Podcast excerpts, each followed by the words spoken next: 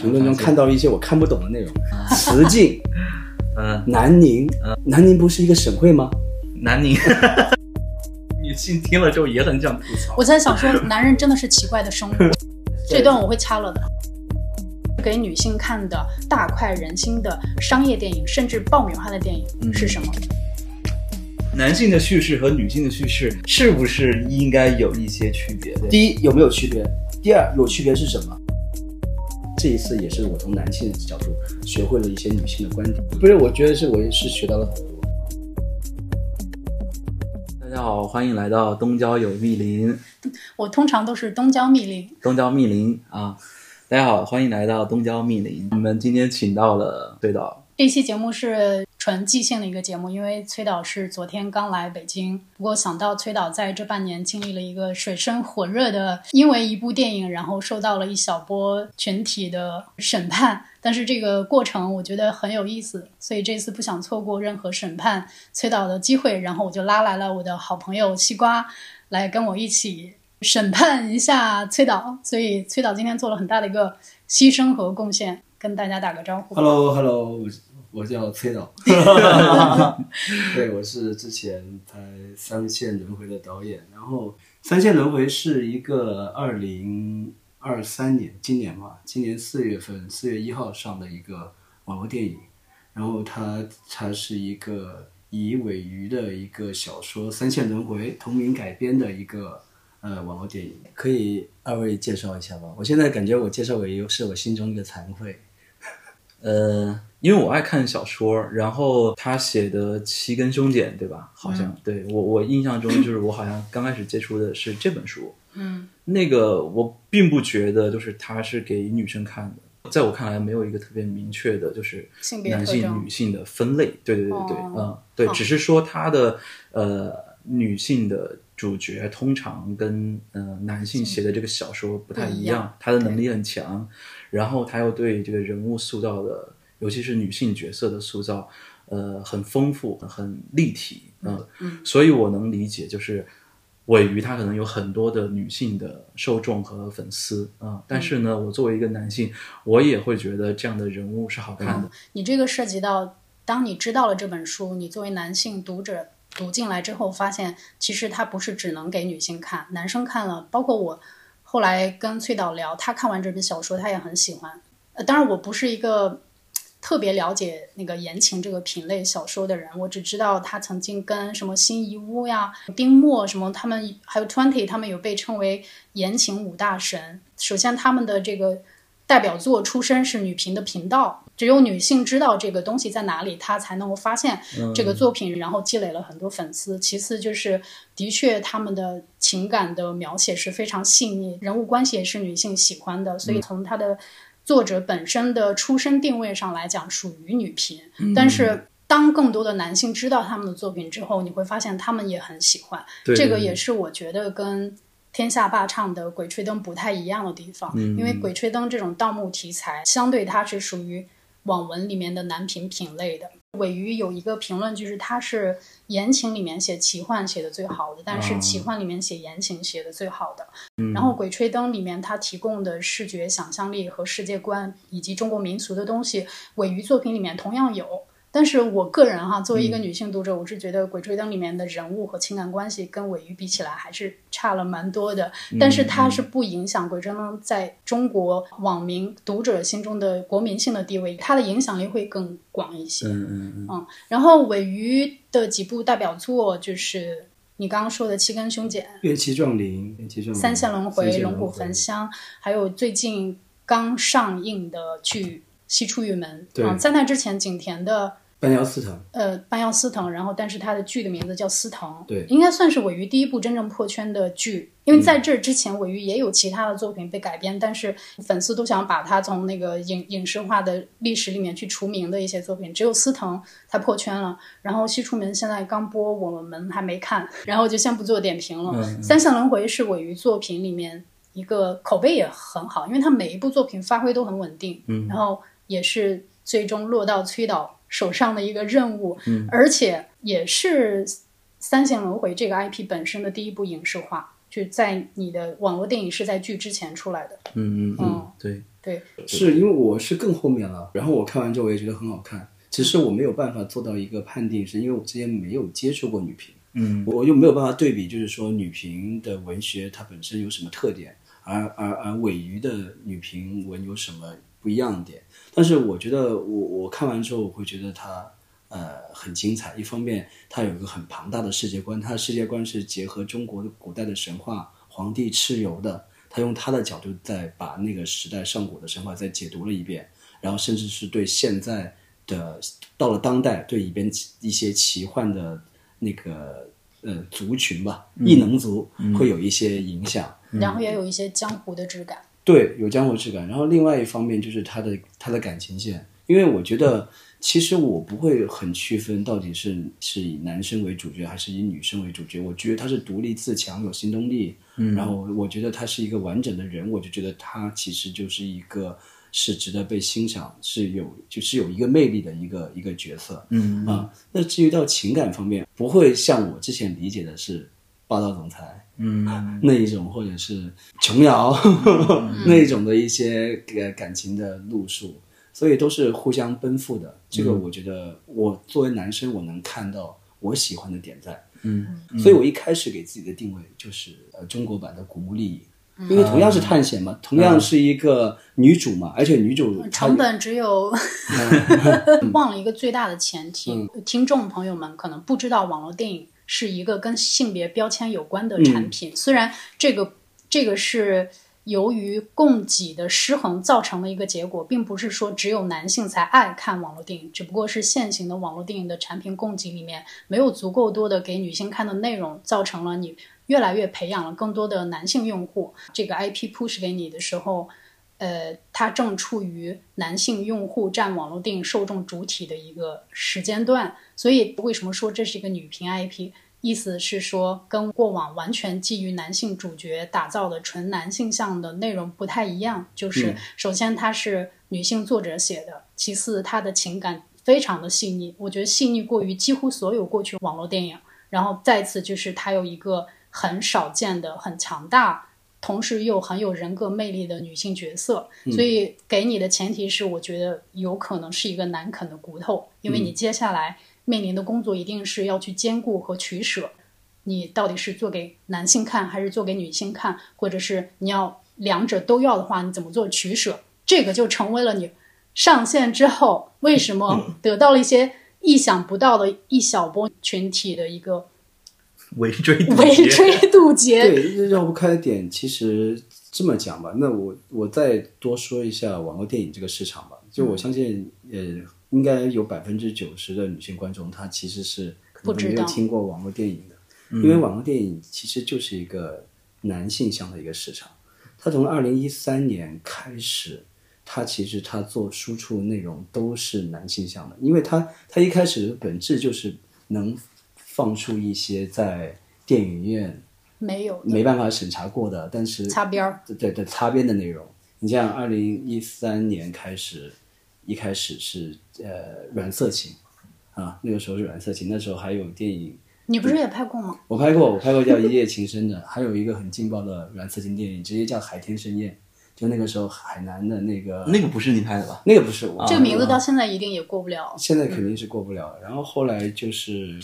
开始有一些僵尸的题材，慢慢慢慢开始有些怪兽的题材，然后民俗的题材。其实，其实刚才我说这一系列题材，大家都能感受到是偏男性向的、猎奇的。对对对对，视觉爽点会会会会更强烈的。对对。所以说，其实那我作为这个这个这个行业里边的的导演的话，那其实我自己是是带有一个男性向的一个。视角的这个东西是没有办法变的，对吧？那我刚刚说回来就是 OK。当我接到就是三线轮回这个项目的时候，我有思考过，我是一个男频向，我怎么去拍拍女频向的内容？那后来我就想，那我就不不要想那么多了，嗯，就是说我从小说里边去以我的理解去摘取一些女频向的一些优势，大概的故事或男女设定，你可以。简单介绍一下，就是它其实它的世界观就是说，我们中国是有三条大的流域嘛，黄河、长江和澜沧江。那这个故事讲，其实这三条流域都是有一个就是隐藏的，呃，就是为人不所知的一个秘密的一个家族。然后呢，这这三个家族呢，他们的水性都特别好。那他们水性好有个什么样的一个作用呢？就是他们，呃，一个比喻叫水下的瑞士银行。就几千年来是帮那些权贵把那些财宝，嗯，把他们的宝物去埋到水底下。后来是澜沧江的易家，在一九九六年左右，在那个三江源，也就是青海那边去探索水底的一个藏宝点的时候，呃，易家全部人都遭遇了这个意外，然后都惨死了啊，只留下了女主角易萨这样的一个。那个时候她可能才六岁，大了之后，她就成为了易家的这个一个水鬼。但是，只有她自己知道的秘密，是因为她成为水鬼，是因为她感染了这个金汤穴里边的一个非常神秘的物质，叫水晶。会让她身体产生很强烈的副作用，很可能三十岁不到她就要死。那刚才说女主是一个就是美强惨嘛，对吧？那男主就是他是一个富二代，但是他是一个呃很享受碌碌无为的一个呃富二代。然后因为一些机缘巧合的一个偶遇吧，然后呢两个人就后面发生了一系列的故事，然后一起怎么去冒险啊？嗯，那那我在我的创作上。我的男皮匠自然而然就会就会跟他进行一个融合嘛，但是万万没有想到一个点，嗯，作为一个男性向立场的创作者，他也许能从一本好的书里边看到优点，嗯，但是他是绝对不能通过自己来分析出坑点在哪呢，所以后面就是 就是踩了很多坑，而这个坑其实到后来。拍完之后，或者是后期剪完之后，我从来都没有想过的问题，然后就开始一系列的爆发了。好，让我们来看看男嘉宾都踩了哪些坑。因为我怎么被凝视的？就是好，你怎么被？你怎么被？不不不，我怎么被批判？我是南宁的。你被批判的时候，是不是也觉得自己被凝视了？没有没有没有没有没有。呃，然后我就是说我在里边，反正我自己觉得我拍的这个故事，我觉得是挺完整的。呃，我我个人除了呃。一些特效的场面就算支撑不了，特别是第三幕的特效支撑不了。其实我个人对这个作品我还是蛮满意的啊啊！但是就是当当上映完之后呢，其实它的票房成绩和它的那个和就是呃平台的评论和分都 OK 的。嗯嗯。然后呢，原著粉也有很多是非常认可的。对，然后我就等待那个。评分嘛，豆瓣评分，豆瓣评分是对对于我们这种创作者最严苛的一个对一个一个战场。对，那我希望，我希望，我希望我。你原始期待是几分？我原始期待，我我记得后勤总监那一天前一天晚上他说的很有自信，我觉得这部一定是六分以上。现在是六分吧？现在是看看我们可怜的创作者们，六分以上都是莫大的荣幸。嗯是因为对这个这个这个的确是，但是呃，我觉得对于我来说六分很好。咱们比要比一个相对论吧？呃，一可能普通的观众他没有业内的视角，就是当然理所当然的会更苛刻一点。嗯。但是网络电影有一个非常重要的前提，就是它的成本是很低的，这个是由它的收入模式来决定的。嗯。因为它的呃目前的商业模式下，它的收入是有一定的天花板的，它不会像院线电影那样动辄十几亿、几十亿这样子。嗯。我网络电影可能目前最高的。票房也就是五五五千万左右吧，我不说太精确了，对吧？对，而且也很稀少，所以说它给到制作的成本是很低的。平均目前我觉得平均来算的话，大概我们可以说一千多吧。嗯，在一千多的情况下拍一个作品，而且这个作品还是一个名气不小的 IP，那如果观众不不太了解这样的前提，他可能就会觉得你的制作。或者他会他会用很高的要求来要求你。对我们预算比别人少，我们又没有明星的加持，但是我们的评分系统是跟电影的评分系统是一样的。是。而对于观众来说，他分不清电影什么是网络电影。对他们也没有义务去帮你去理解这些东西。对他只会觉得。一看这个海报，第一眼它就是一个粗制滥造的院线电影，它的评分自然会低。是是是。然后然后然后然后说回来，就是那就是呃，我说哪了？期待六分，期待六分。然后结果出来之后是五点五点八还是五点九，少了零点零点一零。其实也不太开心，因为我们我们两我跟后期总监聊的时候，我们两个是互相谦虚的聊。嗯。就比如说明天考试了，我其实我们都觉得自己有一百分，但是说，哎，明天九十分应该可以，没问题。他其实心里想一百分嘛，对我们想会更高的，反正就低了。所以说的是那个六分，其实心里想的是最少能拿七分。对，嗯，对对。然后呢，就是五点八，五点八，嗯，五点八之后呢，因为因为我就我之前拍的《伏虎武松》也是五点八，我会觉得好像在豆瓣评分上是没有一个再往上走一步的一个嗯天花板了。对对对，这让我可能会感觉到有点失落。嗯，然后我在想，我就在看到底是因为我哪些层面上的点去去导致了这个问题的原因。嗯。我以为是很多都是讲一些剧情啊，或者是制作啊，制作啊怎么样？嗯，但后来我在这些中评论中看到一些我看不懂的内容。啊，慈靖，嗯，南宁，嗯，南宁不是一个省会吗？南宁，就是我我我真的我第一次去，我我不知道南宁是什么，这很可怕。我我是不知道，之前完全不知道有个词叫南宁。嗯，更更别说什么叫雌竞了。哦，你甚至不知道男凝是男性凝视，可能给你打男性凝视，你也不一定知道。呃，我知道，如果如果是男，就是如果我知道有这种现象，但我不知道它叫南宁。嗯啊，然后呢，那我继续说回来，什么？我这里边有哪些南宁呢？呃，有些我认啊。嗯。比如说我拍我拍，比如说女主伊萨女主的时候，我会拍她的那个胸部的一个特写。嗯。但我必须澄清，因为她胸部特写的那个项链。嗯。项链是一个很关键的道具啊，当然我这个是很虚伪的，其实还是因为这个，还是有 这个这个是这个不是说我虚伪，这个是我之前一直拍网络电影拍男性习惯。习惯，对，没有办法，但是这个我认，这是我觉得我我会，这是我的一个问题，嗯。啊，这个不应该，因为因为那你不认识吗？啊不，对我先说完，不要试图给他挖坑哦。我然后我我我后来拍一个东西，我进一步感受到了什么是男女，就是。呃，我后来在做另外一个项目的时候，其实其实我现在有个工作方法，除了画完分镜之后，我前六分钟就在我酒店房间就拿手机把这些分镜全部给拍一次。嗯，呃，不不会很精良，一很粗制滥造的，但是我要知道那个节奏在哪。嗯，特别是我们网络电影不是前六分钟卡点嘛？对，前六分分钟是免费，后面是付费嘛？嗯，所以我们要通过剪一段很糙的。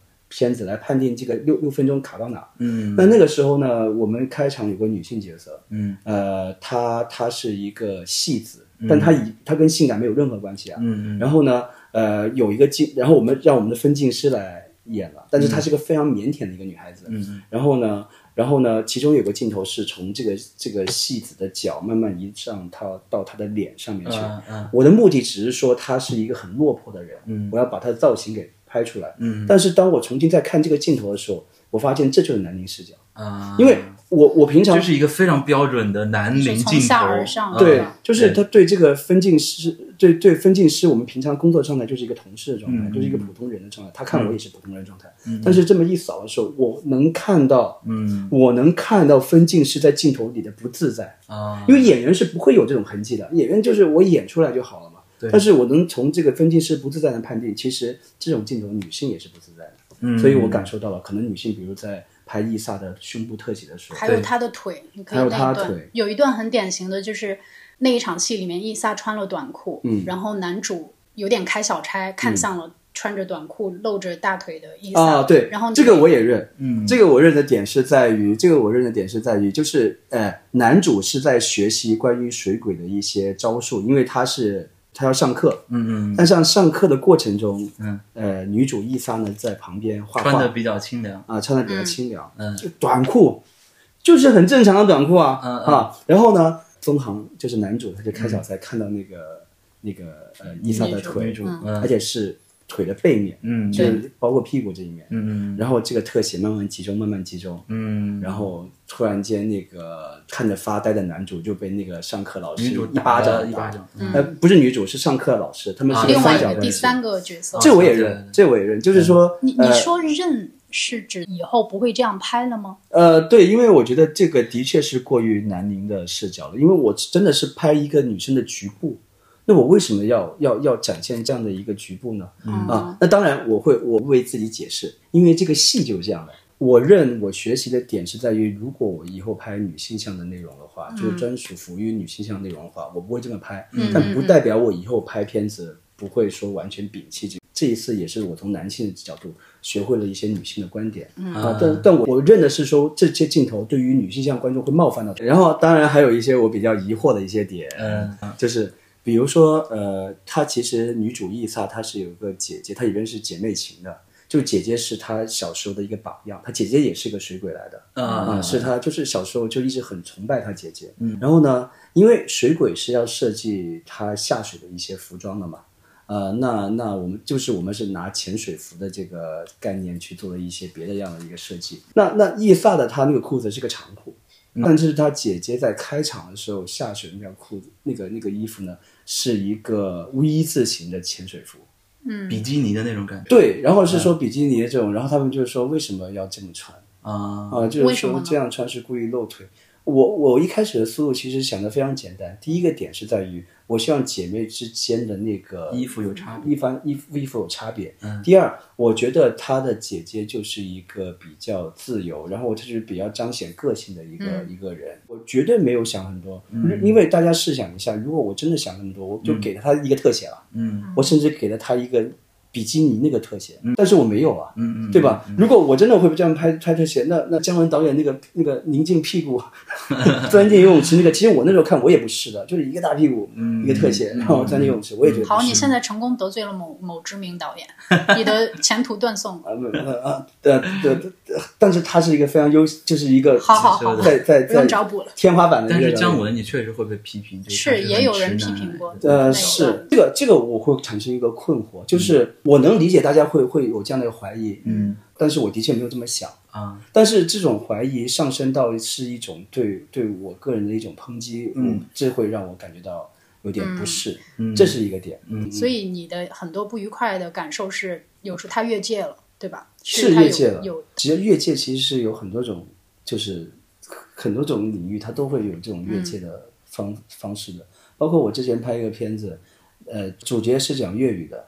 反派是讲国语的，嗯，他都会以为我会有一些香港倾向。这个，那我们刚刚说回来，第二个就是讲，呃，也是开场，开场的伊萨就是我们女主角是六岁的时候，嗯啊，对吧？那她是陪女孩陪着她姐姐，陪着她全家人，嗯，然后去一起去参加这一次下金汤就探险的这样的仪式。那在这一个探险的过程中，还有那个姐姐的。男朋友，嗯，叫江俊，就江家那边的，嗯，就是呃，郎才女貌嘛，就是一个很漂亮的姐姐，还有一个很帅的姐夫，嗯，那其其中有一段戏，其实我想表达的是，其实妹妹伊萨。对姐姐很崇拜之余，他是有个很强烈的一个好胜心和竞争心的。嗯，他一开始他练的什么？他就练憋气。嗯，就是我要憋憋憋足一首歌。嗯嗯，意思就是说啊，我要像我姐姐一样，能憋足够的气，能成为水鬼，是吧？当他发现他失败之后，嗯，那我就找一个别的能够就是比得过姐姐的，所以他就人小鬼大嘛，就表现他人小鬼大。嗯他就他就去逗那个哥，就是那个姐夫将军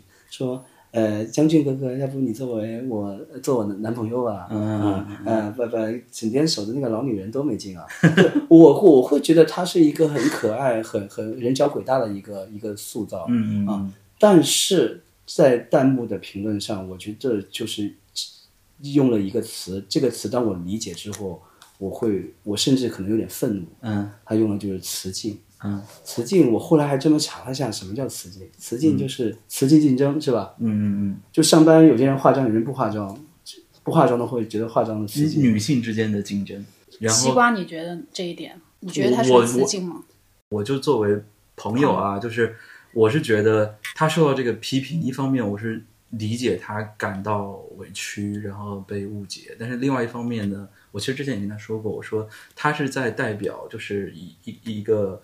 呃，男性的呃群体，或者不管是导演啊，还是还是普通男性的一个群体，在受到批判啊，因为这个东西到了公共的舆论的场合里头，那其实这个东西就跟他本人有没有直接的这个想法，其实没有那么大的关系了。那我问个问题啊，我记得以前有些经典的韩剧啊，因为他们在表现男女情感，就是女频腔的一些剧里边，比如说呃，男主角和女主角暧昧，嗯，然后这个时候你就是可能聊到结婚的问题了。可能女主角很羞涩，说：“我从来就没想过结婚这个事情，再再想想吧。”就是说，她一个很可爱的妹妹，可能五六岁，说：“嗯，那我那我要跟哥哥结婚。”就是其实是对他们爱情的一个调味剂啊，就是一个催化剂啊。嗯，其实我是另外一个感受，我可能不会想到雌竞，嗯，呃，因为他们的年龄差在那里，嗯，哦，他们不是在一个真的公平的对对那个情境里面，但是我会觉得它存在一个伦理尺度的问题，而这个伦理尺度有些人敏感，有些人不敏感。嗯，为什么你拿韩国举例？是因为我们跟韩国一样，我们属于东亚创作的氛围，我们对于这个伦理的边界感的，相对于西方来讲。你在美国的主流电影、商业大片里面，他们可能会很小心谨慎的去处理一个只有八岁的小女孩跟一个成年男性说“你做我男朋友”，哪怕是一个玩笑，嗯，他们会以这个所谓的政治正确的方式把这一段进行修改。但是我们东亚的创作氛围对这一点相对没有那么敏感，我觉得，嗯，但但有一些敏感的人，他就会把他的不适表达出来，但是他们落在了词境上面，但背后是。指的是一个女性，因为如果反倒她不是小女孩，是两个年龄差不多的姐妹，也许你不这么设计的，你自己就会觉得好像有一点奇怪。嗯，姐姐跟妹妹跟姐姐开开玩笑，青蛇白蛇开玩笑，我对让你的男朋友做我男朋友，这个情节反倒是不合理的。可能正是因为她年龄小，你会觉得小孩说的话嘛没关系。可是我觉得在对于伦理边界感比较敏感的地方，他们对。这一点的处理是谨慎的，所以，我我自己的理解是一个伦理界限。我这个我那我理解了，然后我就说到最后一个点，最后一个点，我觉得刚才其实跟大家聊完之后，我慢慢也看开了一个点，那个点是什么？那个点就是袭胸。其实这个词就很冒犯了，叫啥？袭胸？袭胸啊？里面有袭胸吗？就是一是一个，我觉得是在我的理解，在创作感情，就是在在哦摩托车那一段，对，在促进感情的时候，我个人觉得。就是说，如何能够让感情快速的上升？我用一个词定义叫“性的误会”。其实包括以前有些有些言情剧里面突然间亲上了，呃，摔倒了，我们让亲上，哇，他 他就会有一些，就我我把它理解为叫性的误会，或者是突然间呃洗澡突然间看到了，啊，是吧？这我这我都理解成是因为因为是一个很突然事件打破了他们最禁忌的那一个性上面的点。然后这里开了一条缝，我就叫叫催化剂。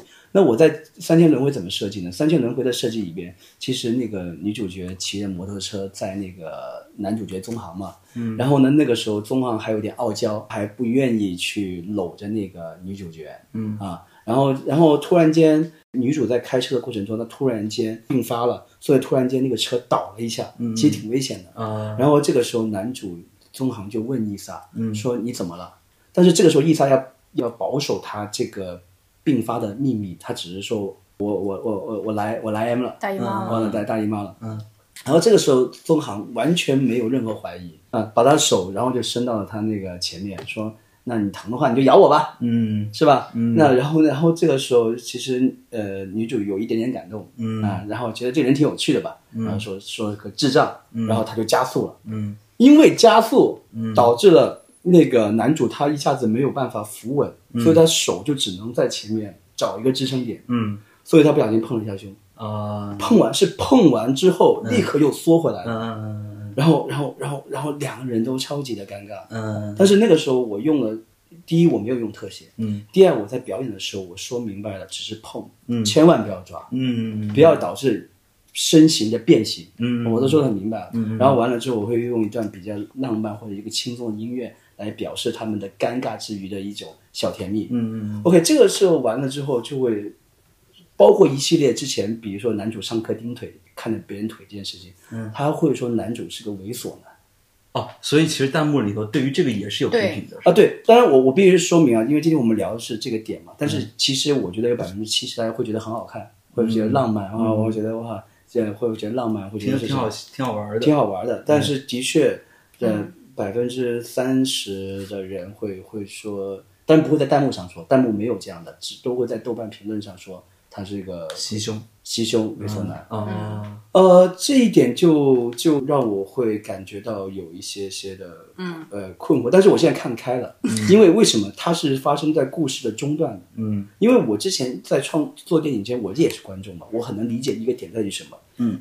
就是当你如果你没有认同这个人，你去看这个人的时候，和你认同的这个人在看这个人的时候，同样的行为，你对他感官是不一样的啊。对对对，就包括为什么我看一些言情剧，他他们两个亲上了，我一我就哇哇，为什么这个一头雾水，一头雾水，我觉得哎呦那种感觉是不是？嗯，所以我觉得可能很多人会觉得那一段会有牺牲或猥琐，是因为之前就不认同宗堂，嗯，呃，或包括他没有把这个戏看进去，他自然而然就会会有更差的评价。嗯那喜欢上的人看到这一点的时候，他知道这个是一个性的催化，是两个人感情的一个一个一个爆发剂吧，所以他就会更加喜欢。所以其实我那我自我总结就是我在创作的时候，我觉得它就是一个风险的东西，凡事都有风险的嘛，就是你喜欢它就是锦上添花，你不喜欢就是落井下石，这是我目前的理解。对，你刚刚说性的误会，嗯，我觉得它是国内很多创作者在处理怎么去迅速的拉近男女主角的情感关系，尤其是在一个电影的长度里面比较常用的一个解决方法。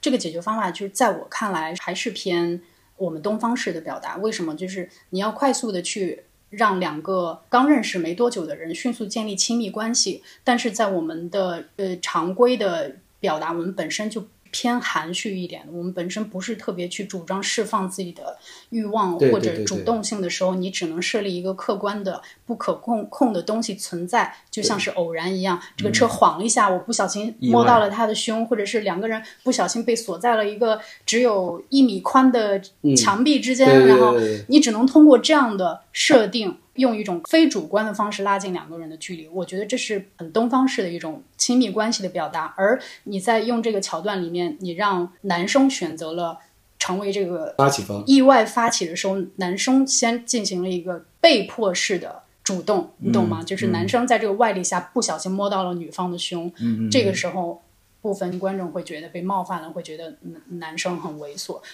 所以我觉得他们的不适背后反映的是一种更复杂的创作逻辑。其实我也想，我我自己也有我自己的一些创作方法吧。嗯，但我只是说我目前也没有想到更好的创作方法。我想跟大家解释一下，这个小说是一个女频向的，它感情线是很丰富的。但我也深知，电影可能也就一个半小时到两个小时的一个时长，我能放进去的内容是有限的。我要作为一个网络电影的一个市场再拍一个内容，所以我只能有时候可能比如说一些有风险的一些技巧的采取，比如说性的催化，或者是一些稍微会有一些套路的一些表达方式。这个我我我只能说我能，可能我目前的我的功力，我也只能是做到这里。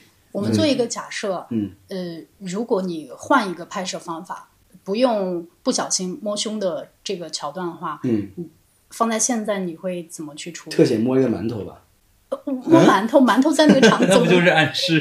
对你这个因为 我我我说个题外话，我特别有意思。我小时候看了一个六七十年代的一个武侠片，那个武侠片叫《鹰爪功大战铁布衫》，嗯，反派是个铁布衫，他怎么打刀枪不入，嗯，然后刀枪不入，但是后来主角要报仇嘛，嗯，他然后他学到一个方法是什么？现在方法是在天灵盖那边打击打他一个穴，嗯让他破了功之后就要抓他的下体，把他蛋给抓爆。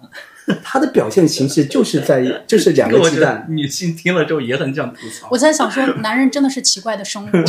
前两天，因为我没有看过那个《憨豆特工》，其中的有有一集我不知道，他跟我说有一集是一个外国的男的，我不确定是不是主角，嗯说来中国的一个和尚的庙里面练功，就是让他的两个蛋啊是是上面拖拖拖大石头拖，沉重的东西来练。我想说，你们男的在想什么？真有人在这么练啊！我看了一个真的视频，在推那个拖拉机、挖掘机。嗯嗯，确实很离谱，就是你想想觉得我是 我不是主动找着看的，是我们男生群有时候就会发一些奇奇怪怪的东西，啊我就看到了。那应该是西瓜发给我的吧？那我那我发给你之后，你有觉得他很厉害吗？我会觉得 很羡慕吗？就是啊，不会，我会觉得是奇人。那我就他，我就再问一个题外话，我问一个题外话，我觉得现在其实应该开始有女凝像的一些一些，你们你们有没有女客？观的说是有的，那我问个问题啊，没有女凝这么一个说法，我觉得这个说法就比较少见。呃，我们经常讨论的就是男性镜头下面的女性女性凝视。嗯你刚刚在说那个镜头从下往上扫的时候，我记得我们之前也说过，上世纪三四十年代、四五十年代的好莱坞的黑色电影是最常使用这种由下而上去扫过女性角色的镜头的。而黑色黑色电影从学术意义上啊，满足这个定义的一个条件之一，就是里面的女性角色带有鲜明的男性的厌女情节。我在当时学到黑色电影这个概念的时候，我当时并不真的懂什么叫厌女，我就单纯的理解为导导演不喜欢他所塑造的女性角色。但是我现在是理解过来了，为什么我们都说说黑色电影电影里面的女性角色被叫做蛇蝎女人，因为她们通常被塑造成导致男主角最终走向毁灭的一个因子，是一个祸水。就是你看这个就“厌女”这个词非常有意思，你你你你就你有想法吗？我是喜女。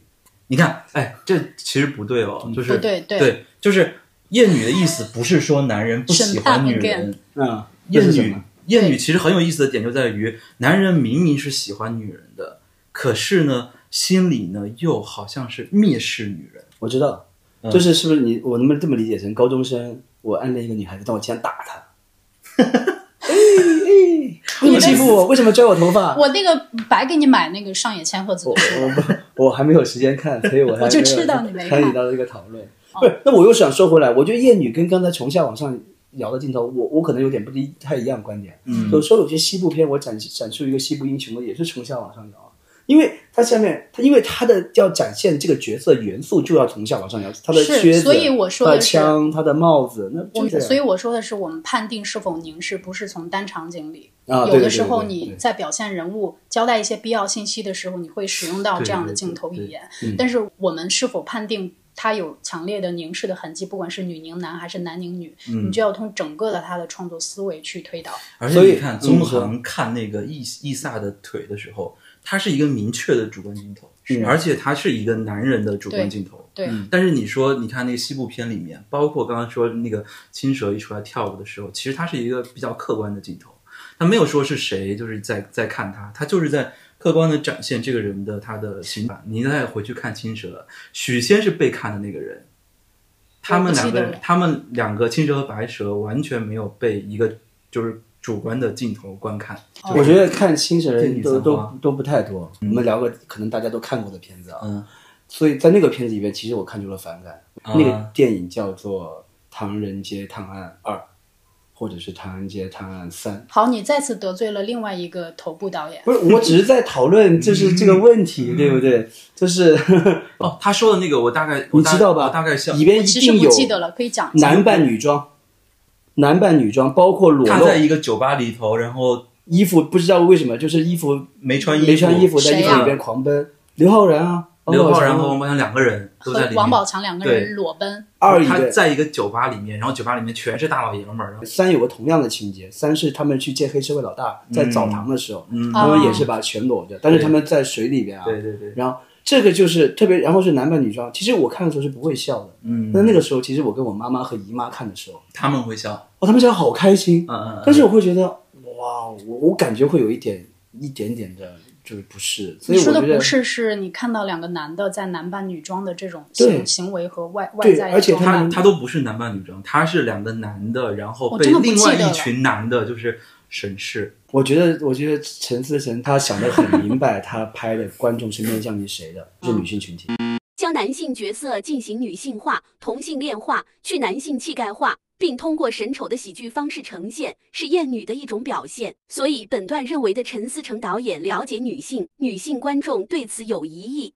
像是他没我，像是他没有我刚才说的那个叫叫女凝的问题，但是他他他针对的就是他面向也是女性群体。我作为一个男生看的话，呃，我会对他悬疑的商业爽点所吸引，嗯，或对文咏珊这个蛇蝎女人的这种美所吸引，嗯，然后。呃，包括我那那个男的有多可恨，其实我也我也会会被这个人物所吸引。嗯，只是只是后后面我看文章说大家已经触发大家恐婚这个点，我就觉得是不是有点太夸张，太太太多了？对啊，嗯，我玩游戏嘛，然后我会经常逛一些游戏的论坛。嗯，其实，在游戏的论坛里头，呃，因为那个确实玩游戏的男生比较多，绝大多数啊。嗯嗯嗯。然后那个论坛里头，其实提到像《消失的她》《芭比》啊之类的这种电影。我客观的说，是充满了恶意和嘲讽的。比如说，那个论坛里头发了一个帖子或者是一篇新闻，说《消失的她》破了多少多少亿，然后下面的就是全是冷嘲热讽，就是嘲讽什么呢？嘲讽就是大概意思就是这些女的，就是都都被洗脑了。对对对，就是因为因为他们觉得有些女性观众看了这部电影之后开始骂男人。对对对对对，他觉得这个这个电影就是正好利用了女性的这种心态。然后这些女性又很容易被洗脑，就会觉得你们看这种电影，然后就恐婚，然后就觉得男人不行，就是你们就觉得你们这都是什么人？我觉得女性很容易被洗脑，就是一个很南宁的一个称呼。但的确，嗯嗯，身边的人只要是大男子主义，都会说，哎，女女人很容易被激起情绪的，嗯，对吧？当然啊。我们各自的情感经历也也，我也不知道这就是概率论。我落到个体上，每个人反应是不同的。不是我的意思是说，我们男生在讨论各自女朋友的时候，的确女生是更容易被激起情绪啊。那你说这个是不是又是我们在在在？这段我会掐了的，要不然你会被骂死。你我补充一下，女生被这些情绪是因为我们男生做的非常的不好。好假！你 你这种会被骂。again。就是就是之前有一个新闻，然后那个女生就是在车上跟男朋友大发脾气，然后那个男男生拿手机把她这个失控的这个镜头录下来，就是发到网上，然后就被骂，就是被骂什么？他本来他本来，我觉得男生本来的想法是说，我想让你们看看我女朋友多么神经质，就是他就失控到这种程度，因为在那个视频里头是女生一直在呃。就是边哭然后边骂男朋友哪里做的不对，但是男生非常冷静，他就只录像而已，他好像没有说我们说太多的。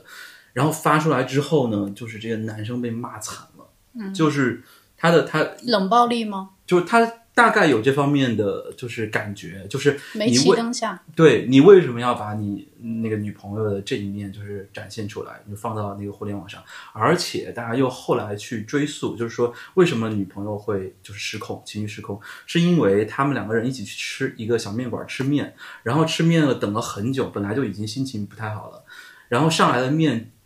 女生会觉得那个味道不行，她甚至觉得那个食材有问题，她就想去跟那个店老板理论。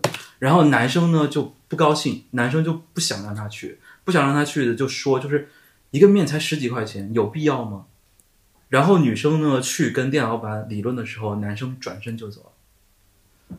然后女生才有后面的这一幕，就是女生会觉得说，我为这个事情发生，我不喜欢这个面，我觉得它食材有问题，是一个很正常的事情。我跟老板理论，我也觉得是一个很正常的事情。但是你走了，你生气是为什么呢？对吧？就是好像我跟老板理论这个事情让你掉面子，嗯，结果呢，你完全站在了我的对立面。你不仅不支持我去做这个事情，反而好像是觉得我做这个事情是什么？丢人的，对，而且她男朋友的那个反应方式，虽然他没有说任何话，但他转身就走也是暴力的一种。就是他，我们现在常说非暴力沟通嘛，就她男朋友给她的一个感受，就是他采采用了一种冷暴力的方法，就会让她质疑她自己，难道是我做的不对吗？然后男朋友越采取冷的处理方式，会越让女性认为自己是不是 insane，但但其实有的时候人的情绪反应是正常的，可是因为另一方。杜绝跟他交流的这样的沟通方式，能把他再进一步逼疯。她男朋友甚至会把他女朋友被逼疯的这个东西录下来，再放到公众。对对对，听起来有点过分，不了解这个事情的全貌。对，因为因为因为发疯的女人、情绪失控的女人，本来就是好像在父权社会里头，就是大家贴给女生的一个标签儿。嗯，然后现在出了这么一个事儿之后。就是一些可能对女女性主义就是比较敏感的人出来，他就敏锐的捉到了这个新闻里头，这个视频里头，他就是想把女性塑造成那个发疯的女人，然后放大那一面。其实根据起来，我真的很想拍一个类似的故事。嗯，因为当当你越来越挖掘的时候，你会发现视角在不断的转换。我举个例子啊，嗯，比如说一开始大家站男人这一边，嗯，但后来发现女生之前有遇到这样的遭遇，男生是你走了，站在女生的这边，对对对对。但后来发现。女生就是有语言暴力，她就是一个。当时跟老板说话特别没有素质那个。啊，对对对，然后可能又在男生那边，就是当你这个事情一前一前往前推的时候，那那大家的立场就不一样，不断反。那这个立场不一样，那是因为你所知道的真相，真相。因为我们是站在外围的视角来描述，如果我们自己是这个故事的亲历者的话。我们自自己知道正在发生什么，但是如果我们第三视角，我们截取一些片段，它就会不断的出现反转、反转再反转，大众就觉得被被蒙蔽了。嗯，所以现在社交网络上关于很多女性议题的讨论，但我觉得讨论本身是好好的。像刚刚你讲的那个视频的例子，以前大家不会从性别的角度去看，不会从男权，也不会从亲密关系和非暴力沟通的这些方面去看。现在大家看了去讨论本身，它就是一个好事。但是我们一定要清楚的知道，我们不一定了解事情的全貌，我们是被社交媒体操控的。所以讨论本身是有益的，但是我们。怎么去尽可能的让自己站在不同的视角去一遍遍去辩证的去看待它？是的，也是我们需要去培养的一个理性的习惯。因为因为女性意识其实相对于原来的这个父权制来说，它本身就是一种反叛，就是它是一个新的视角。在我看来啊，它是一个新的视角，在质疑原来我们觉得约定俗成的一些规则。我我扩扩过题来，你刚刚有一个感受就是，呃，你觉得女性比较容易受到煽动。其实我有另外一个观点，是从咱们行业内部的观点看出来的，就是为什么从消失的她到 Barbie，它会有有一些破圈的趋势。消失的她因为是国产片，它的破圈更彻底。Barbie 的话，说实话，以它的明星阵容和它的题材和类型。正常情况下，在国内的电影市场，它不可能有这个成绩。虽然跟《消失的她》的票房比还是差了很多很多，但是它本身就是超出了预期的。从简单的，我们不说其他的什么主义和社会思潮，就从简单的这个市场上到底有多少商业电影是给女性看的，能戳到女性的嗨点的有多少？你仔细想想，没有，很少很少。所以为什么《消失的她》是女性的市场？哦，电影市场，我说电影剧，当然，当然，电影的话，你仔细想想是非常少的。而且，如果我们说给女性看的女性主义表达的电影是有的，很多，春潮啊，什么人鬼情啊，黄鼠情那八十年代还是什么时候就有了。但是商业片有多少？商业片始终是被男性导演和男性主角以及男性题材所主导的。对，至少在这个市场上，它是占主导的。嗯嗯。可是真正给女性看的，而且女性看了不一定是说我要看一个沉重的女性主义表达的电影，我才算是受到了女性主义的洗礼，而是我为什么不能看一个我自己女性看了有快感的电影？所以《消失的她》和《Barbie》它是对女性观众有有快感的，但是两个片子又不同。《Barbie》和《消失的她》的受众群并不太一样，《Barbie》的门槛更高一点。我们自己也能感受到，从下沉市场来讲，肯定消失的她是更能俘获下沉市场的。这个也就回到了刚刚你的主观的感受，你的感受就是女性更容易被操控，是因为第一，我是觉得提供给他们的呃。在电影端提供给他们的娱乐产品，让他们嗨的东西太少了。第二就是之前有一个观点，就是一开始《消失的她》火的时候，大家表面上觉得啊，女性主女性题材崛起了，呃，终于有一个，尤其是她在跟我爱你韩延的那个电影形成了一个对比，因为韩延讲的是老年人，而且他依然是倪大红的视角，他们两个前后脚上映，但是票房趋势就完全是差得很远，差得很远，你就会发现。消失的她，她代表了绝对的年轻受众，而且是女性的一些嗨点在里面的。可是又有另外一个声音，就是说陈思诚明明是一个呃，对他好像是有意无意的借到了女性题材的红利。嗯，我后来看到一个观点，我还很很认同，就是消失的她的火爆，就刚好就是代表了观众的女性意识水平。就是，即便你从真正的女性主义的角度来看待这部电影，它依然有非常强烈的男性色彩、男性视角所解读出来的女性的色彩。但是，至少在这个阶段，它让女性以一种恐惧的方式意识到了，我不能再完全信任过去的男人的那一套体系。嗯，所以这又涉及到一个更复杂的。我个人是觉得，为什么今年的暑期档，好多人。有一些更严谨的评论家，包括我自己，也会觉得一直在用一种恐惧的方式来吸引观众的注意力。比如说，呃，孤注一掷，这个可以说吗？这个跟经济下行 有关？都当然是 所有的议题背后都很复杂，跟经济下行有很大关系。今年春节档为什么会频频破纪录？口误更正，冒号是暑期档，不是春节档，一定是跟大家的。那个消费降级，但是电影已经是一个成本又低，对，嗯，但是你又能得到得到娱乐的一个这些都是有关的。但是我想说的是，为什么要要可以利用群众的这种恐惧的心理？是因为恐惧太容易俘获人心了。当你没有足够的意识去思考更多的东西的时候，你至少意识到了我要谨慎，或者是你你至少意识到了。我不能全信我之前信的那一套东西，所以就回到为什么说大众容易被煽动，是因为他先树立了一个恐惧和反转你之前的所迷信的那一套体系，他树立了这样一个东西，所以在现阶段他是受欢迎的。我觉得他的。火爆一定是电影之外的一些东西。对，嗯，对，这么理解，就像就像就像金刚那个电影，也是在美国经济危机的时候大家喜欢一样，他们就喜可能在经济差的时候喜欢看恐怖片是一样，是吧？对，有有一定的关联啊。只不过咱们这几个片子，它利用的恐惧是来自于现实的恐惧。但但有一个点，我刚才一直在思考一个点，可能有一个点，我个人不不太认同的点是，我觉得可能中国电影很早就已经开始往女性向去走了。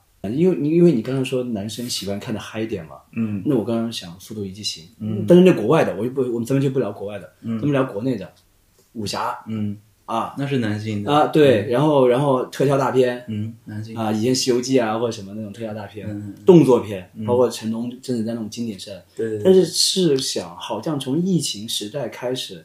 从妈妈、奶奶、姐姐那些开始，其实慢慢已经开始往女性向走，甚至有些电影不是说我针对男男性喜欢看的，也不是针对女性喜欢看的。比如说《我不是药神》，嗯，是吧？所以说，我觉得说男性在主导电影市场的喜好，我觉得已经早，可能已经过了两年了。我不同意，我也不同意，我不同意。就是你说的是一个题材的转型，是对，就是他。转向了现实主义题材，但是现实主义题材本身不是说因为我的女性意识觉醒之后，我在大家变得喜欢看现实主义题材，那个是跟刚刚说的那个社会大环境、经济大环境的变化有关的，就是就是你的这个环境变了之后，他刚刚说那个恐惧的问题，就是人就会更关注自我，而不是说觉得我可以像原来一样那么有无限可能，所以呢，我我喜欢的东西是那种很乐观的、积极向上的、很飞的，嗯。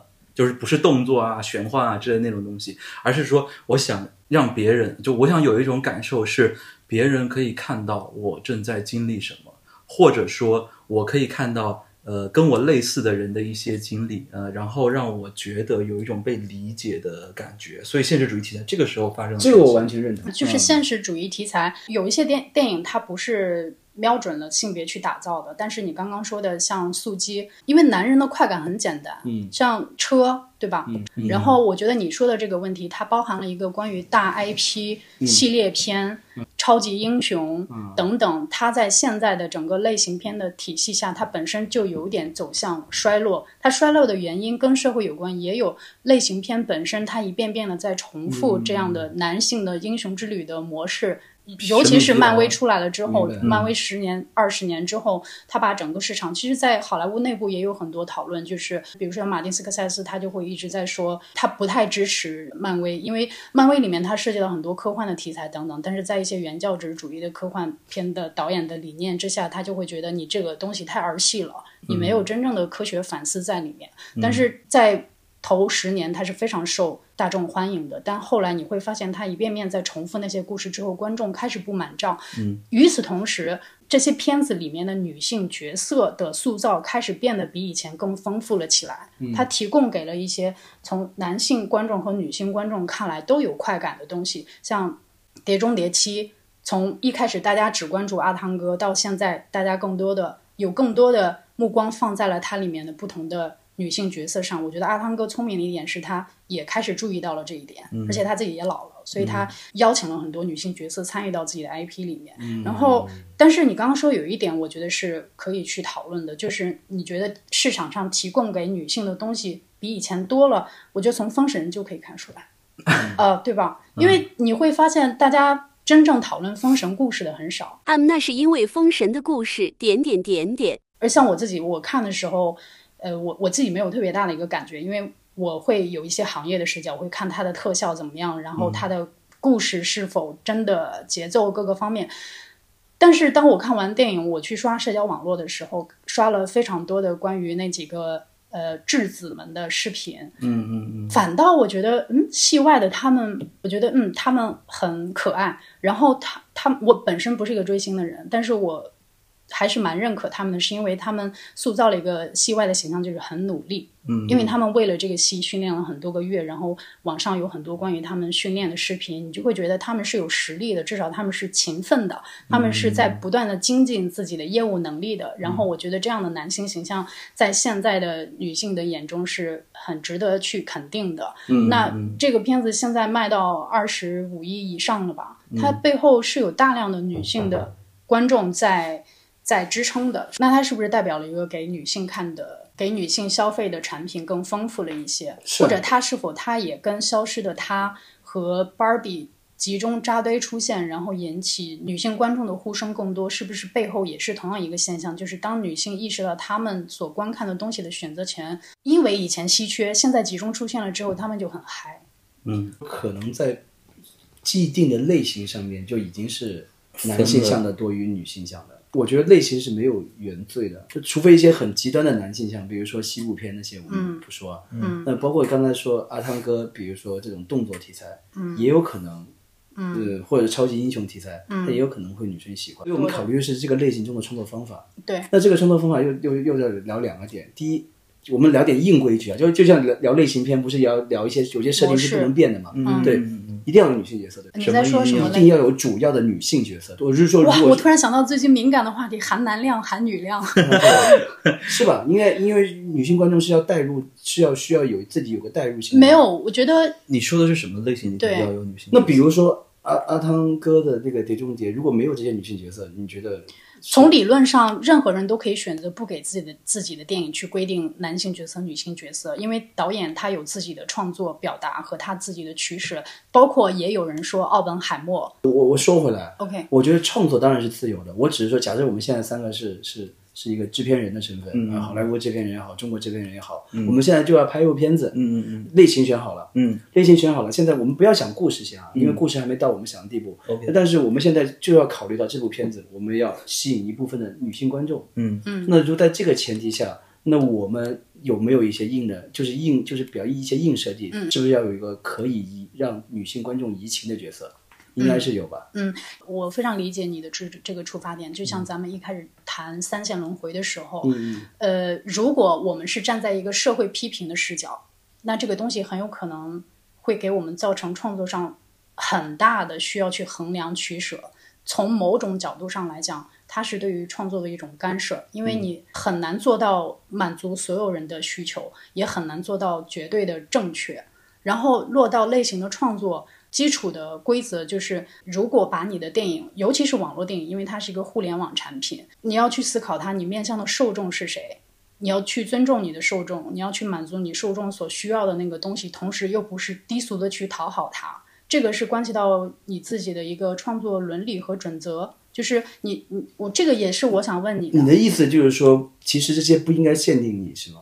就跟他说含男量含女量是不应该限定创作这个事情。我觉得他不能先入为主，就是你要知道你想做的东西是什么。如果你想做一个小众的东西，那你这个小众面临的垂直群体是谁？你想要表达的这个群体的共鸣点是什么？如果你做的是一个商业大片大众的东西，你要更多的是首先大众的东西意味着它有一定的类型片、商业片规则在。比如说，我需要动作片，那我一定要在动作的形式，呃，上去花功夫，这些是既定的规则。但是你可能需要考虑的是，在你策划的阶段，你需要考虑的是，我到底是要做一个男性喜欢的。还是女性喜欢的，还是我希望我的作品不会打上性别的标签，这个是你自己要去考虑的。但是现在很多作品它出现的情况就是，可能导演以为自己在为女性做，但他最后出来让大家会发现你不了解你的观众，所以就造成了一个评论的差别。但是有一些就是导演知道我就是给男性看的，像张卫可，我觉得他就是极速系列嘛，他就是在一开始的策划很精准，我就是给男性看的。所以它的各种东西是落在了男性的爽点上，从策划的角度和商业包装的角度，它就是成功的。也没有人说他，哇，你这里面没有女性角色，你真的是太直男了，或者是什么，没有人这么说。明白。我试下说一下我的推论呢，就是我希望是有套方法论的。为什么呢？你比如说，我假设以前这么多年来的电影都是因为男权社会嘛，嗯，所以可能他们。编剧书里边总结的一些方法论技巧或者是类型看点。那说说是给观众看的，嗯，但其实它潜是给男观众男观众看的，对对对。现在难道有没有人，或者是有没有学者，有没有一些编剧？我觉得你提的这个问题非常非常好。女性观众，因为你一直说女性观众想看的东西，那谁去总？我记得哈，我不确定我记没记得清楚，就是 Barbie 出来的时候，好像谁有说了一句，就是他好像也在思考提供给女性女性需要的快感到底是什么。嗯嗯，我我就是男性的叙事和女性的叙事。是不是应该有一些区别？其实是有区别的。对对对对对。第一有没有区别？第二有区别是什么？对对对。第三怎么能把它的层次做起来？我我我觉得这个是非常值得思考的问题。所以所以就是我刚才问为什么是说是不是一定要有个女性角色移情？我只是说我拿了以前那些电影编剧书里边去去套女性的去点，所以我也在思考。我在之前听戴景华老师的一个嗯讲座还是节目。嗯，有人问他，你认为什么是女性主义电影？嗯，他说，我认为女性主义电影的一个重要的前提就是由女性创作者所创作。我忘了他原话是女性创作者还是必须要是女性导演。嗯，我当时有点困惑，我在想，那我看到的很多电影，哪怕是讲同性恋的，比如说。断背山等等，它提供的是 queer 的视角，但是 queer 在我的解读里面可以解读为跟女性主义同源的东西，因为他们在倡导的都是去去性别对立的这些东西。然后我当时在觉得，哇，那戴老师的这个定义好严谨，它比较窄化。但是后来我觉得他说的是有道理的，就是女性导演拍出来的东西，她所想要展现的视角，她拍出来的商业片。等等，跟男性导演试图去站在女性的视角拍出来的是否完全一样？我觉得绝对是完不一样的。然后我就回到了 Barbie 的时候，当时跟我的朋友去讨论 Barbie 的导演格雷格格韦格还是什么忘记了，嗯，跟拆弹部队的导演，嗯嗯，凯瑟琳毕格罗，我说你觉得他们两个谁更厉害？虽然我提了一个比较幼稚的对比的那个两个导演我都很喜欢，嗯，然后我问的是一个男性的朋友。他两两个导演他都喜欢，但是在他个人的观点里面，他更喜欢凯瑟琳·毕格罗。我当时也有一些认同，因为我是觉得《Barbie》那个电影，我觉得只有女性导演能拍出来。嗯嗯，因为他知道女性的嗨点是什么。对，他有一些桥段，你能感觉到他是非常懂得女性观众看到这里会很嗨。嗯他是为女性设计的。对，所以这个女性导演的身份就会很重要。对，但是毕格罗。不一样的是，你看他的电影，你不会想说这是男的拍的还是女的拍的，对，嗯，所以他就觉得他更喜欢毕格罗。但是从另外一个角度来讲的话，好像是格伟格看起来更珍贵啊，只有格伟格能拍芭比，但是那个拆弹部队好像男女导演都可以拍，是这个感觉吗？你这个问题在好莱坞也被人提过，嗯，因为好莱坞曾经有女性导演就公开去说过，好莱坞从来不把男性商业大片交给女导演拍，虽然这两年有。但是整体上来讲，女性创作者她想要得到那样的剧本，她都没有那样的机会。嗯，传统好莱坞会觉得我的 IP 是要展现男性气概的。你作为一个女导演，你并不一定知道男性气概，男人的男性气概点是什么。然后毕格罗，因为他自己他没有拍过像芭比这种题材的嗯呃电影，但是他早期的电影是有一些在探讨。我看过一个《末世纪爆炒》。嗯嗯。其实我觉得有一点像原始的《阿凡达》，但是它讲的就是怎么说呢？跟赛博格有点关系。其实它也有点试图在探讨怎么去定义人，嗯，或者这个东西本身跟性别议题也很相近，就是怎么去定义这种边界的东西。所以我也问了朋友一个问题，就是毕格罗他拍的东西。好像都是男性喜欢的，比如说《拆弹部队》就很明显的男子气概。但是我后来又看了一遍，我觉得他在里面有放了一些去解构男性气概的东西，因为他讲讲的是男性气概的衰落和战争本身跟男性气概就是会。挂在一起的嘛，因为那个题材是反战的，所以他有这样的一个反思。但是我没有看到过他拍以真正女性的刻板印象去拍女性的表达的片子，我是没有看过的，所以我没有办法去完完全判断。但是还有人说，呃，因为凯瑟琳·毕格多是上一代的导演，他跟芭比的导演不同代，芭比的导演相对。更受到先进的思潮的影响，也许他比较懂得现在年轻人喜欢什么，但是意识会更明确一些。对，然后凯瑟琳·毕格罗是詹姆斯卡梅隆那一代的导演，前期嘛，他们那一代的导演也许不像 Barbie 的导演一样，可以那么鲜明的来讨论在自己的作品里面，或者他自己对不对这样的作品感兴趣，我不知道。对，嗯，所以回到那个刚刚崔导说那个问题，就是是不是应该所有的类型都应该重新开始考虑女性主义的这个这个东西的影响？我觉得，其实我觉得是的，就是所有的类型都应该重新用女性主义的意识去审视一遍。嗯嗯。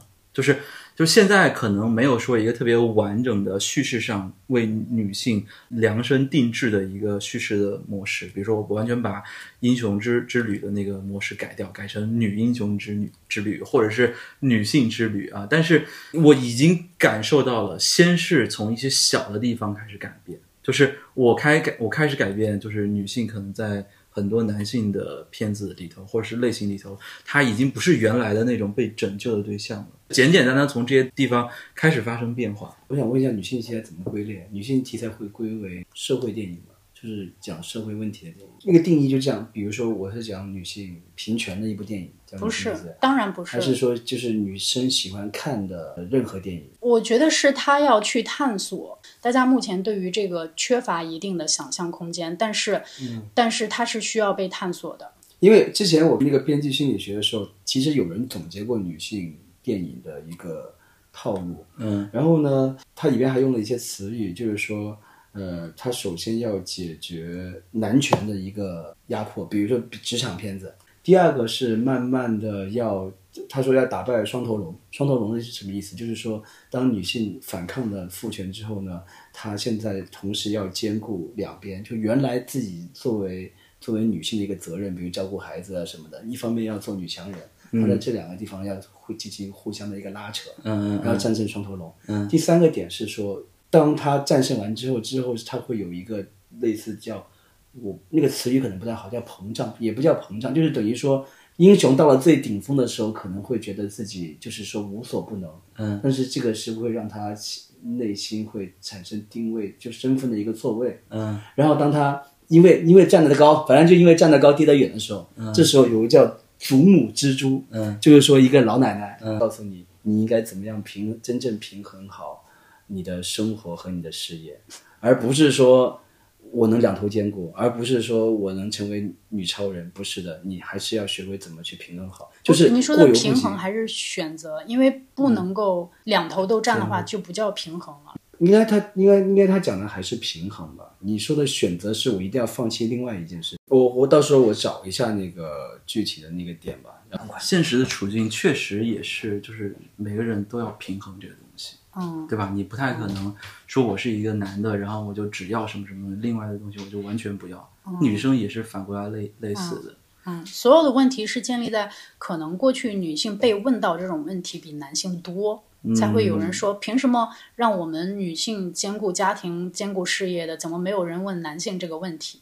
你懂吗？对，男性怎么没有说要兼顾家庭？好像比较少，是吧？对。刚刚你问我给女性看的。看的东西我没有办法回答，是因为说实话，这是一个需要仔细去思考、我觉得认真去思考的问题。是一个很严肃的学术问题。我我之所以不太 想聊女性主义电影，是因为女性主义是什么？我觉得三我们三个人也许都不是站在一个理解的门槛上，所以再再聊下去，他就很容易对彼此说不清楚。但是如果你想要创作一些此前没有过的。或者像芭比一样，它有一定的突破性的电影，嗯，我们应该去深刻的理解。女性主义电影，哎，我突然想到一个，就也也不能说精妙吧，真正关注女性她的主体性的电影，她可能那个片子是真的在关注女性所面对的处境、环境、她的感受，而不是把它当做一个男性的观看对象。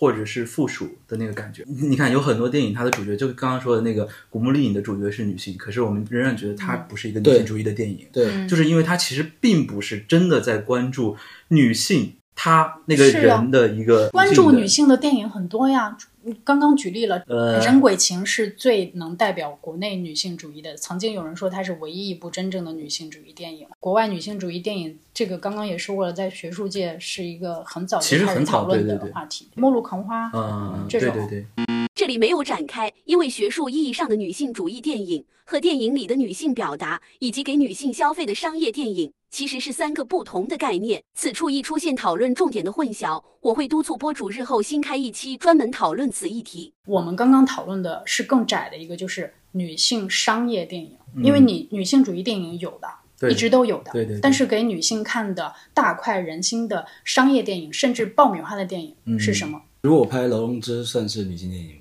拍什么？劳荣枝就是他跟那个就是一个杀人犯成为他哦，那个真实的事件。他成为他是杀人犯的那个女朋友，类似那种两个人一起亡命天涯。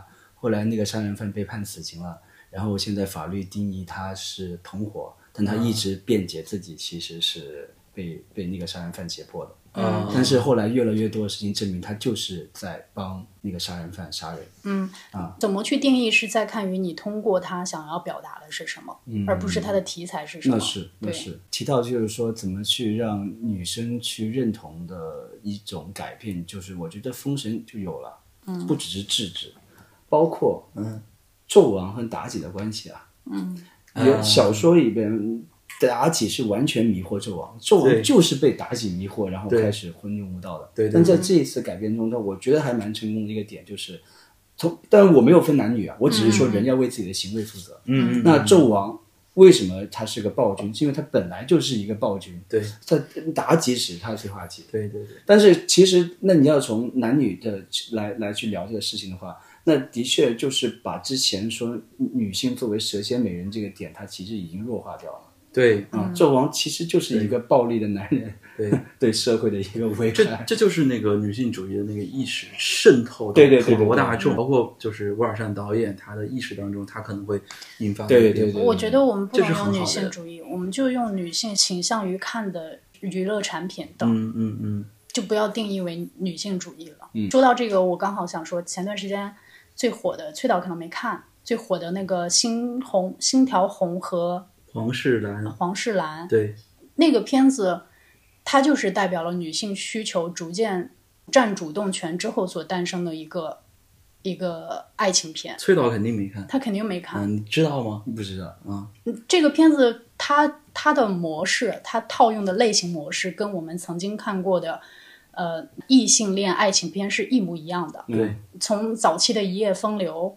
啊，到后面什么北京遇上西雅图、诺丁山等等，你你知道了，咱们看过的就是欢喜冤家，通过一个误会或者一开始彼此仇视，然后。不打不相识，对对对，完在一起之后互相了解，坠入爱河。只不过他是两个男生在谈，而且他两个男生之外，我觉得同性恋电影也有很多，但是他为什么那么受欢迎？就是他走的非常极致。我不仅要两个男性，我要两个身材巨好、长得巨好看的男性。然后，这博士看完之后 经常在群里发，我都算是很理性的了，我只是比较喜欢其中的一个。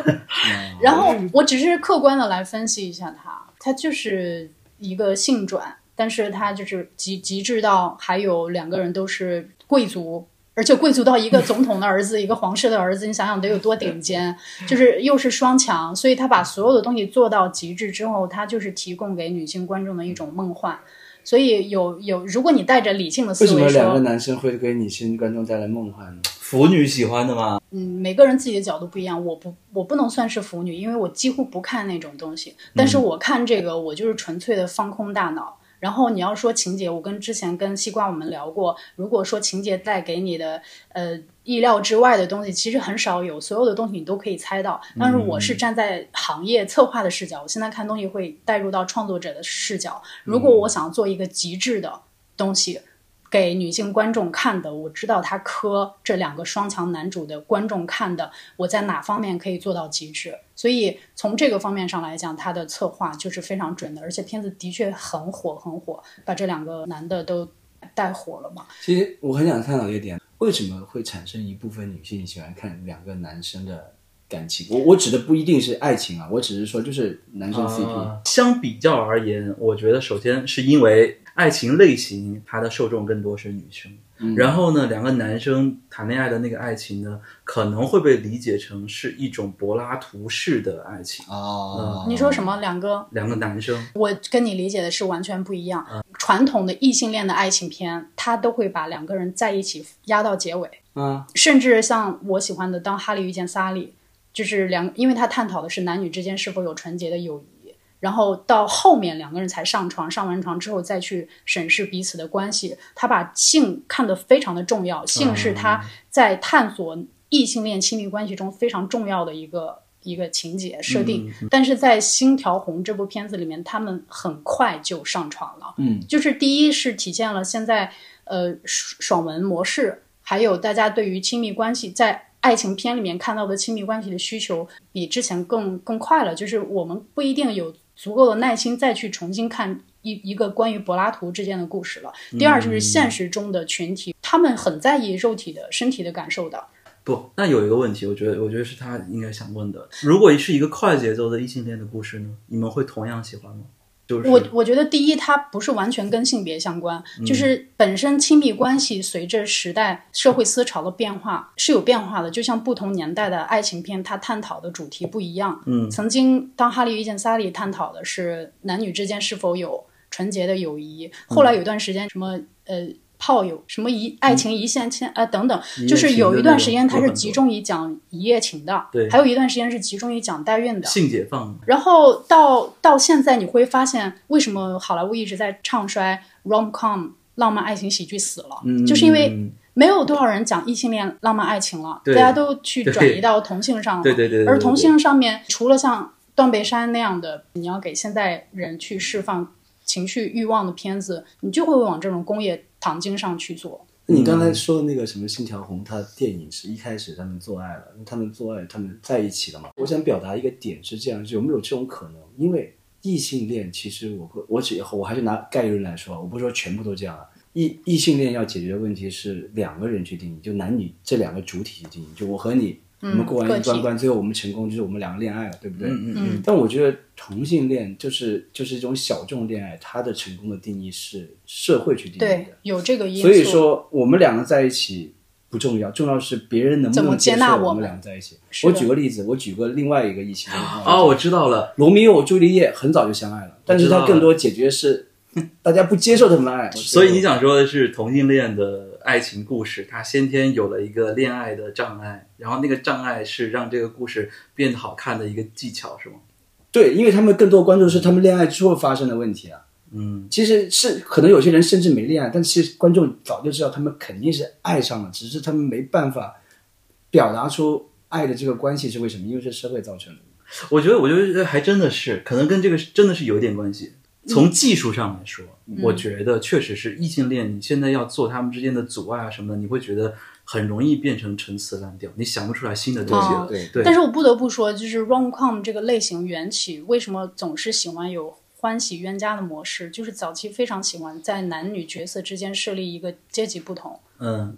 最早《一夜风流》不就是吗？对，那个是当时是男的有钱，女的穷嘛。对我记得没记错吧？对对对。就是你会发现很多的爱情片，它是建立在阶级差异上，包括前几年的那个，就是在好莱坞很火的讲东亚族群的爱情片，《Crazy》疯狂有钱亚洲人还是什么来着？总之啊，就就是。爱情片，说实话，你要塑造角色冲突啊，你单纯的从爱的层面很难的，你只能去借助于身份的差异、种族的差异、阶级的差异等等的差异。但是它不是《星条红》的核心，《星条红》真的就是工业糖精。反正起码在在另外的国家会是好卖的，在国内也很。但是你不得不说，《星条红》和《红尘》确实还是借助了刚刚我们说的那个技术，他先天还是提供了，就是说。他们两个人在一起是有阻碍的。那是的，那我那我问问问题啊，你这个是工业糖精片，我理我理解为商业片，因为我没看过啊。嗯。第一，商业片。嗯。第二，男男。嗯。是吧？对。第三，借就你刚才说欢喜冤家。那我现在策划一部片，我不知道你喜不喜欢，就是《尖峰时刻》，你看过没有？成龙看过。啊，你是换成两个女的吗？不是，就两个男的，两个人欢喜冤家嘛。一开始你斗我嘴，我斗你嘴，然后最后两个人发现爱上了，然后在然后在高潮的时候两个人亲吻了，嗯，打破了。从策划上来说，风险太大了，风险很大，只能这么说。我觉得还是要解决你到底给谁看。对，因为如果你给女性看的话，呃，的确啊，那你两个特工，你要知知道女性喜欢什么。但是因为它涉及到特工这个职业嘛，怎么能把它讲的跟过去不一样，又能到女性的嗨点里面，可能要考虑一下。因为它最早作为男频的呃 IP，它就是考虑到里面要穿插喜剧加动作嘛。对对对。批判、讽刺男权社会和直男社会。他们要去，他们我们中国不是有个叫“女儿国”的定义嘛？他们要去一个男儿国里边，嗯，去男儿国去潜入男儿国，要盗取一个一那个时候的一些，哎，反正就是什么宝石啊、核弹啊什么东西的。他们想表达的是什么？没有，我在做一个女性喜欢看的工业糖精的那不一定。这个社会里边的男人非常的男权，非常的男权，就是所以他们不得不去适应那个社会的男权规则，而但是最后其实你想要表达的就是讽刺男权，对吧？对对对对对对，可以吗？投个亿，投一个亿可以吗？普通女生也不一定想看那个 讽刺男权的东西吧？点在哪儿呢？为什么要看？他那个就是就是看两个长得帅的男生谈恋爱，就是那种感觉。对对对，对你你你你干嘛不正儿八经的拍一个就是去谈恋爱的片子？非要让他们两个跑到那个女儿国里头去，然后还有什么什么间谍、什么什么探险之类的？嗯嗯嗯嗯，对，所以这个可能就是涉及到之前的一些。男权思想下以为的女生喜欢看的一些内容，或者是是是，对，我再讲一些。所以又回到，我觉得如果我们想要践行到给女性看的电影这一步，真的踩到女性的快感上，目前来讲，男性导演是挺危险的。男导演不要奢求太多，不要想太多，说我要拍一个女生喜欢的，是的，是的，你能避免。不让女生不喜欢就已经很不容易了，对，而且也没有必要，就是整个为了迎合或什么去挑战自己不是很了解的东西。所以我就说，为什么刚刚举戴景华老师的那个例子是现阶段讲的话，如果我能看到更多女性导演拍出来的给女性看的内容，尤其是商业片，我觉得这一步。咱们都还没有达到，所以我并没有希期冀于其他人能够把这个东西拍好。最起码我们在创作中应该兼容女性嘛，是吧？是，但其实现在行业的现状，因为我我之前专门有把中国票房过亿的整个的片单拉出来看了一下女性导演的比例，以及这些女性导演都拍了什么作品，你就会发现少。少之又少，少之又少。我印象中应该也就盘出来了二十到三十个女性导演吧。然后这女性导演里面又包含了一部分动画导演，以及那就剩下的都是男性导演啊。我就大概一百个票房过亿的片子大概有，哎呀，我忘记了，可能三百多，我不确定。那就是两百多个男导演，我忘记这个数字准不准确了。总之就是肯定很少。而且我又看了一下这些女性导演过去拍过的电影。也有很多不是给女性看的，或者女性看了不觉得有好感的，哪怕他们拍了很多爱情喜剧、呃小鸡电影、小妞电影，嗯嗯，也没有很好看，因为有的时候还是会堕入到，呃，他虽然也是试图站在女性的视角去讲一个爱情片，可是。它又会涉及到另一方面，就像你刚刚说的性的误会这种，就是女性到底怎么能主动的去表达自己对爱欲的需求？她在现行的创作体系上，她没有有时候又回到了男性的那一对，或者她自我束束缚了自己。当然也有一些客观的问题，嗯，至少没有产生特别好的电影。好吧，那刚刚崔导的铃声已经响了，他要去下一个。社交场合属于男人的饭局。对，我要，我要，我要，对对，我要参加一个，我要参加一个男性主义的一个访谈节目。嗯，但是我觉得很好，因为我们在没有做任何准备的情况下，竟然还能够聊下来，而且，嗯，今天真的没有打起来。对，不是，我觉得是我是学到了很多，基于我我的一个好奇，而且是我真的想了解的前提下去发问的。嗯，只能说我们今天是一个。呃，聊天儿，然后也许有观点不成熟的地方，或者很说起来上头的地方。总之，呃，探讨本身能给大家提供不一样的视角，尤其是行业内的视角。嗯，所以大家就听听看了。嗯，还是要对男人多一点信心。你看，像崔导就意识到了，下一部戏可能，我觉得得平等，就是大家都得对对方多一点信心啊。我不知道，我提就希望世界大同。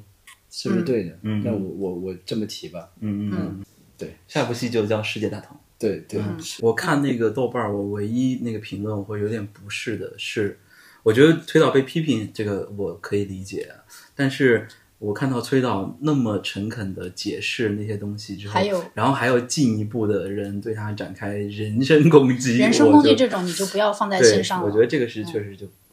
看开了，看开了，看开了。但对你来说，绝对是一个有意义的过程。是对，第一个是我了解到了一个新的世界，嗯，我觉得这是起码是这个世界的一半。对，那我觉得这我了解到了。第二，我觉得，我觉得我也觉得非常正常一点，因为我后来想开了，因为我拍的就是一个女性 IP 的改编。那如果比如说我拍《虎虎生》，我对女生说什么的，我觉得那那很那那我无所谓。嗯，那这一次为什么攻击那么强烈？因为我在我进入了大家的对方的领域，我在做一件事情，那我做错了，那我就要接受这个领域的这这的主流的一个呃呃评价，我觉得这很正常。对对对对。而且我作为见证了崔导为了这个项目做了。非常详细的工作，而且他本身是一个理工男头脑，他的各种项目前开发的软件运用的 非常让让我们所有的项目开发者都很值得学习。而且他为了原著做了很多的功课，其实他自己已经很尽量的让自己去做很多平衡和取舍了，而且他试图去呃表现塑造一个。能让观众喜欢的女性角色，她也很珍惜那个女性角色，所以我觉得创作态度是非常重要的。对对对对，继续努力，继续进步，继续努力，继续努力，不断学习。嗯，也很感谢今天能够跟切博士和西瓜去上我自己上了一个这个珍贵的一堂课，虽然老师有点凶，大家都在 相互学习。OK，好的好的。对对，我们都都要学习。今天最大的感受还是，而且还来到了这个东郊密林。啊，对，帮我宣传一下，是不是这里很好？我真的这里好多好多见到了很多多种多样的那种水果树，嗯，然后我发现这真的是一个花园的一个存在，而且在北京见到这样一个地方，我觉得是太神奇了。而且今天最特别是今天下了点小雨，嗯，就是大家听着雨，然后再去聊天的时候，我就感觉特别特别的舒服，很放松。是的，嗯，今天叫东郊雨林，好吧，呃，那就这样。嗯，拜拜，谢谢两位，拜拜，拜拜，拜拜。